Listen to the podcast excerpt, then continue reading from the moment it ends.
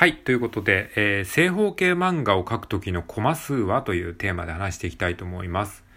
えー、まあ、正方形漫画ってね、こう、ツイッターとか、あとインスタグラムとかもあるんですかね。あとスレッズとかで、こう、正方形のキャンバスの、えー、こう、形、枠の中に、まあ、漫画みたいなものをね、えー、書いて SNS にアップするっていうのがよく、あの、見かけますけれども、その時にコマ数ね、何コマにしたらいいのか問題っていうのがあるんですが、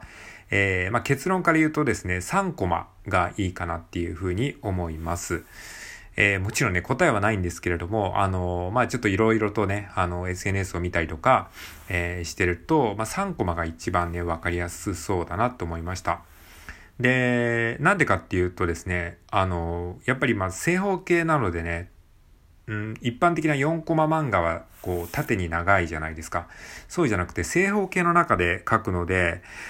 あのね、えー、っと、4コマにしてもいいんだけど、4コマだとね、コマの並べ方が結構難しいんですよね。あの、どういう風に読んだらいいのかがわかんなくなっちゃうっていう問題があって、よく正方形漫画で4コマに分かれてるやつがあるんですけども、これをその、均等に綺麗に4つにコマを割ると、縦に読めばいいのか、横に読めばいいのか分かんなくなっちゃう問題があるんですよね。それで、まあ、番号を振ったりしてるのがあるんですけれども、これが結構ね、答えがね、あの、えー、決まってないんですよ。なので、あの、そういう迷いをなくすためにも、あの、1コマ省いて3コマにするのがいいかなと思います。で、あとね、その、なんで3コマにしたのが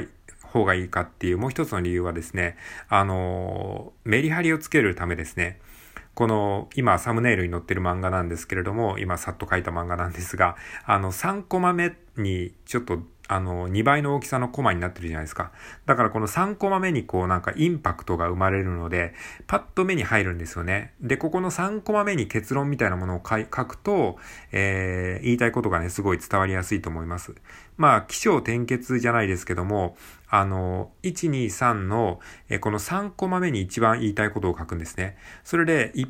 コマ目、2コマ目は前振りみたいな感じで、えー、前振り、前振り、落ち、オチというか、まあ、あの、別にオチという、オチみたいに笑わせるもんじゃないんですけども、まあ、要は主題ですね。一番言いたいことを3コマ目に書いて、で、1コマ目、2コマ目をフリーにするみたいな感じで書くと、えー、わかりやすい3コマ漫画が書けるかなと思います。はい。ということで、まあ、あの